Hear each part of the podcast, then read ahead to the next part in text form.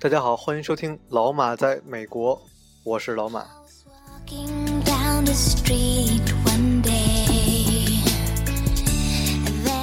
非常感谢各位的支持，我的节目到今天来说正经是一播放了一周，然后一周大概有六百五十六次的播放，以及三十五位朋友的订阅，非常非常感谢大家。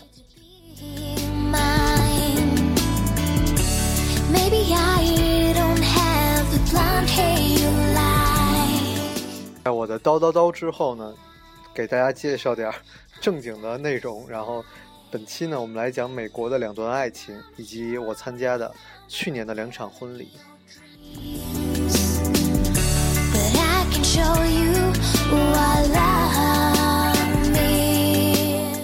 第一个朋友是我刚来美国认识的，不能说第一个美国人吧，就是认识的比较靠前的一个美国人。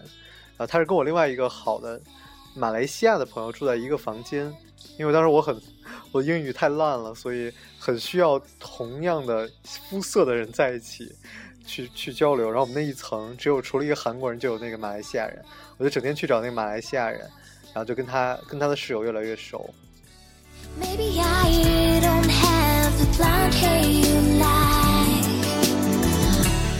经常也一起出去玩，一起去打球啊什么的。然后这个人呢，他是一个非常非常虔诚的基督徒。我们认识有四年的时间了吧？他前一段时间来芝加哥，还来，我跟他们夫妻两个人还一起吃了饭。他呢，在啊读这种 engineer 毕业以后，其实很好找工作的。他也没有工作，然后去大学里为基督教继续服务。带领一些新的学生啊，去读 Bible，去 Bible study，然后或者是我们曾经在，呃，我来美国的第一年的时候，我们去参加过一个很大型的活动，然后我忘了是什么，然后在那儿遇到他的当时的还是女朋友，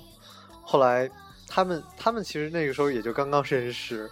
然后我们在一起也是去 party 啊玩了一下，后来那个女孩就有一天她突然告诉我说。哎瑞，我我订婚了，你知道吗？我当时还在吃饭。我说，嗯，这这么快？你还没有毕业你就订婚了吗？太快了吧！然后他们就说准备一毕业就结婚。我说那你们有什么呀？他说什么都没有。他他结婚的钱，我说是不是美国就是传说中结婚的钱是就是女孩的父父亲给的？因为有这种传说嘛。然后他说他没有，他他决定用自己的钱来办整场婚礼。然后就问我能不能有空去参加他婚礼，我很开心啊，因为第一个婚礼嘛。后来又说到说到这人生的喜怒哀乐，真的是很很巧合的事，真的很多。在他婚礼同一天，我当时在一个两个星期以前接到了另外一场葬礼的邀请，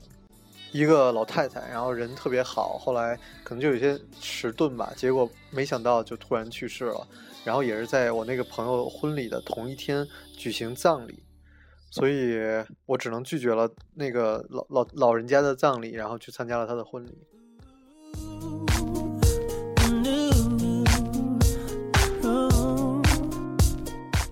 他们爱情的一些小故事蛮搞笑的，他们两个人都是基督徒了，所以还是那种很虔诚的。然后他们就每次吵架先找自己的原因，然后说：“哎呀，对不起。”我那个我错了，然后哎，这是我不对，我让你不开心了，所以他们永远都不会真的吵起来，像我们想象那种吵架真的没有。后来我问你们，那你们的这种收入来源是什么？或者你们房子啊什么的怎么想？他们都是真的都是没有的。然后求婚也很浪漫，求婚具体我给忘了，但是我当时印象很深，觉得很浪漫。就我有时候看到很多女生，然后就要求求婚浪漫，因为求婚是真正两个人的永远的记忆，但结婚可能是更多的是一个形式啊，或者父母啊，或者什么。但是比如说在跟你要求，你你在跟这个男孩要求房子呀、婚戒，要求了一堆的东西的时候，我觉得这个男孩可能会有一种觉得。OK，有点以物换物的这种感觉，可能就有点太物质了吧。所以我不知道那个男孩还不会还会不会再那么用心的为你办一场专门的求婚或者印象很深的求婚。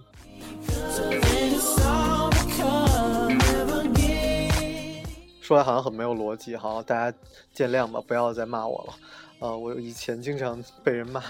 在这种社交平台。OK OK，我们先继续讲那个婚礼。当时，嗯，他们就问，我就问很多人嘛，我说这个结婚的这个礼金应该给多少钱啊？我觉得他们就一百刀，我觉得可能也不是很多吧，在美国，但是应该也蛮合适。后来发现，正常的一个价格应该是二十刀，因为你们是朋友的关系，然后你又是学生，对吧？然后我说那好吧，那就是给二十刀的 gift card 吗？或者是给现金塞个红包？后来他们就在那个婚礼的邀请的那个那个帖子上写了他们的一个叫做 gift gift list 吧，就是你就去网上找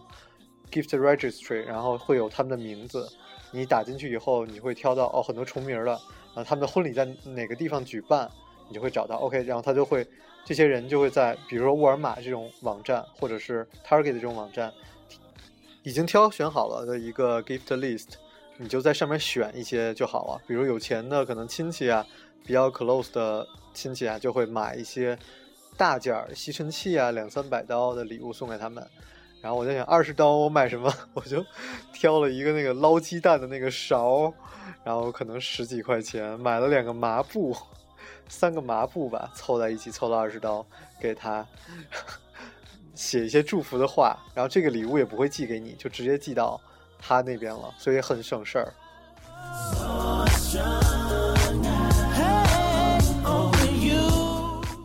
礼金很少，还有一个很很大的好处就是说，大家参加婚礼没有压力。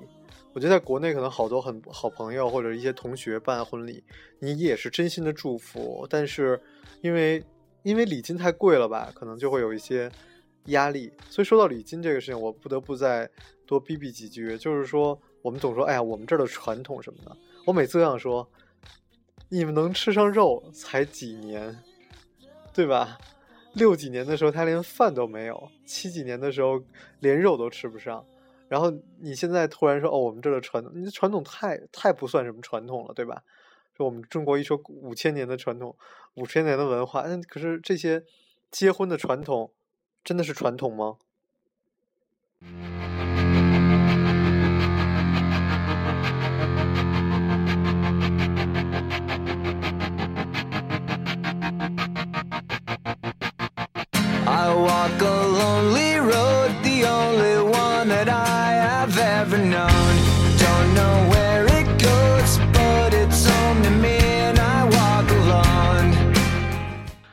可后来就到了婚礼那一天嘛，我们一群朋友开着几辆车一起奔向他的结婚的地方。他当时是把婚礼办在女孩的家乡，嗯，然后我很巧的是遇到一些其他的朋友，就大家互相别的地方认识。没想到也是美国这个地方很小，大家互相都认识，然后在婚礼上大家互相聊天儿什么的，在婚礼的那个教教堂的外面。后来开始进去以后，哦，都当然当然大家都是穿着西装，对吧？他们一般大家去婚礼是自己掏钱住酒店的，好像是我问过很多次这个问题。然后他当时是帮我们找了一个房间，我们自己带着睡袋，就在地上睡了一天，然后第二天又去找地方洗漱，然后换西装，去帮他布置整个婚礼的现场。然后像我们一些朋友的话，就走慢慢走进走到教堂里找地方坐就好了。然后最后的时候会有一些亲人是由一些嗯朋友搀着搀进去的，然后就像那种引位员一样，引到整个教堂的最前面，有爷爷奶奶啊，他的父母，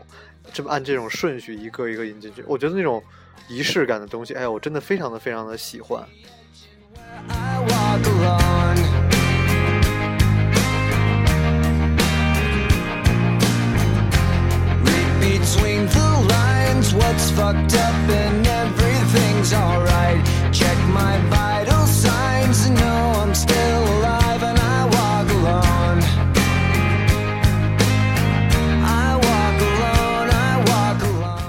好了，我们后来呃，仪式是非常的宗教性的，其实包括有很多的部分我都没有看懂，然后我就在问我旁边的那个朋友，我说你有没有看懂？结果他也没有看懂。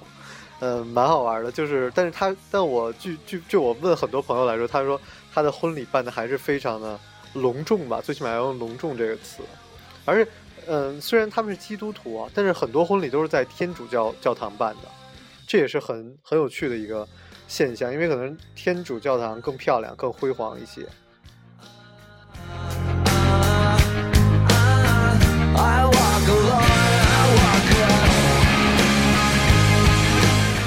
也是为了节省钱，所以他们的乐队也都是朋友。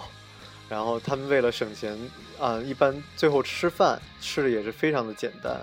他们就在一个那种老君的。俱乐部，就现在说就是老年活动室，把那个租下来，然后自己的自己的家人、妹妹啊什么的布置了整个房间。然后吃的饭简直简简单到我觉得还没有学校的那种参加一些 seminar 吃的好，嗯，就就鸡块啊、土豆泥这种特别普通、特别普通的美国饭，但是大家还是非常的衷心的祝福。美国有一个很嗯很好玩的传统，就是有一个主席台，就是他们坐在中间，然后伴娘伴郎坐在两侧，然后大家挨个来讲他们的认识他们的过程，然后很多很多的小故事分享。也是蛮好的。后来晚晚上的舞会是他跟那个女孩要跟她爸爸跳第一支舞嘛，跳完第一支舞再是她她跟她的老公两个人正式跳第第第二支舞，然后最后就变成一个舞会，还是很虽然很很便宜吧，就是很简单，但是让人真的是衷心祝福，还是很美好的。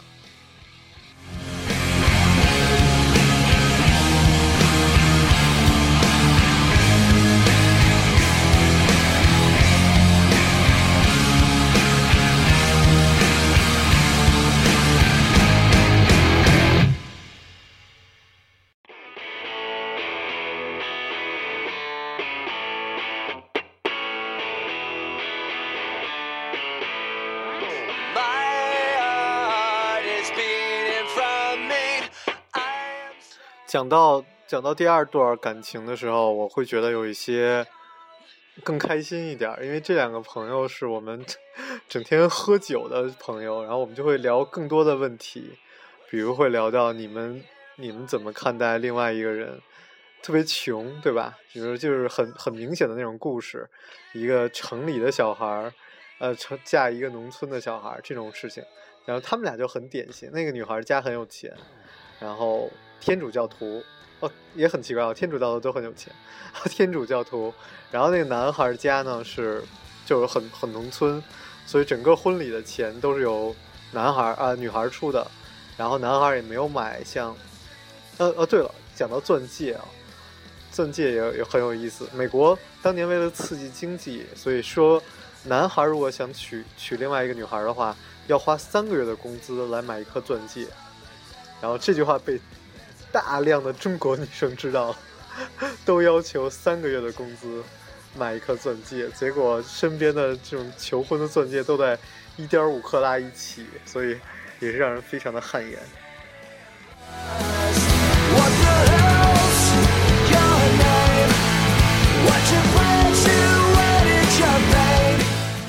然后我们就聊了很多，我们经常喝酒的时候这种聊各种的。呃，各种的事情吧，跟这对这对情侣，后来没想到他们也突然就结婚了，因为哦，因为是他们要马上搬到另外一个城市去工作，所以他们就一毕业，趁着朋友们都在，就办了一个婚礼，也是那个女孩家全权操办的。嗯，这个女孩非常的普通，我说话真的非常普通，但是我不得不震惊，在这两次婚礼，我在教堂里坐着，回头看到新娘第一眼的时候。我真的都是浑身鸡皮疙瘩都起来了，真的都好漂亮，我真的很感慨。然后这个男生我印象也比较深刻，就是他是一个很粗的那种男生，很傻，一个人傻乎乎的站在那后那个教堂的上面，然后就看到那个女生的时候，一下就哭了，真的是太漂亮了。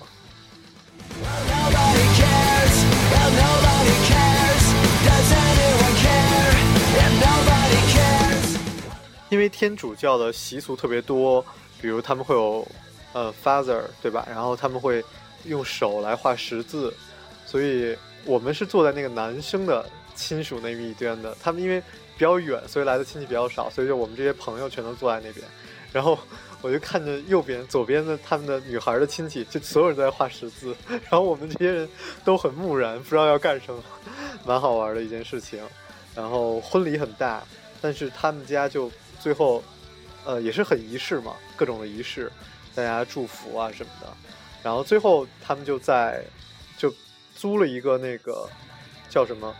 租了一个高尔夫球高尔夫球俱乐部，所以就非常的豪华。然后有一个 open bar，可以大家随便喝酒，然后跳舞，就整个仪式就办得非常的 fancy。嗯，好吧，我觉得好像爱情故事也没有讲得很详细，因为太多个人隐私了。然后虽然他们不会听到，但是啊，我还是犹豫了半天，最后就没有讲太多的细节。然后关于他们的蜜月，我们也聊了很多。我准备再做一期节目，专门讲在美国蜜月地点。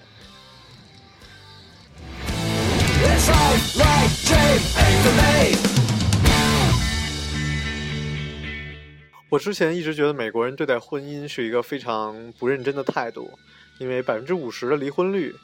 而且加上，嗯，身边经常有人介绍，哎，这是我的 fiance，然后就哎，这个人是我的未婚妻啊什么的，然后过了。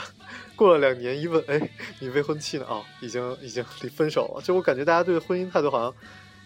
太不认真了。那中国的话，因为你那么多钱在那儿，对吧？你你要想娶一个女孩，你要买房啊什么的，那么多钱在那儿，所以你不能不认真。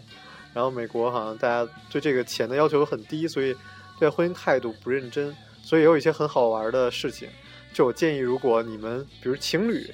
或者已经结婚了，你们来美国旅游，去了 Las Vegas。你们可以在那边办一个很简单的小婚礼，也很便宜，然后会有一个很美好的记忆。在那儿最夸张是，居然有一个 drive through 的 church，就是你开着车，连车都不用下，就可以举行一个婚礼。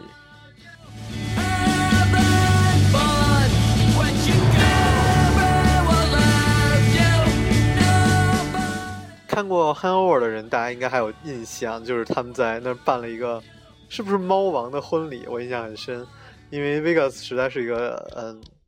结婚的圣地吧，对，我们要不要这期就直接把蜜月的地点讲完？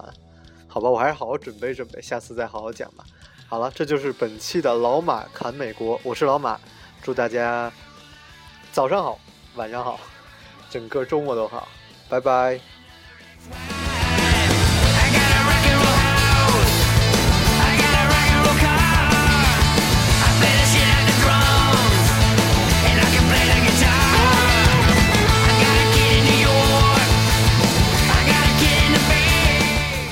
不行，我还要再说两句，因为我总怕，因为还是有很多人真的会来，就是说，哎，你讲的不对啊，或者怎么样，嗯，可能你很多人在美国都自己都是嫁给美国人啊，或者怎么样，然后就会参加婚礼，所以以上的言论只代表我参加过的，我看到的，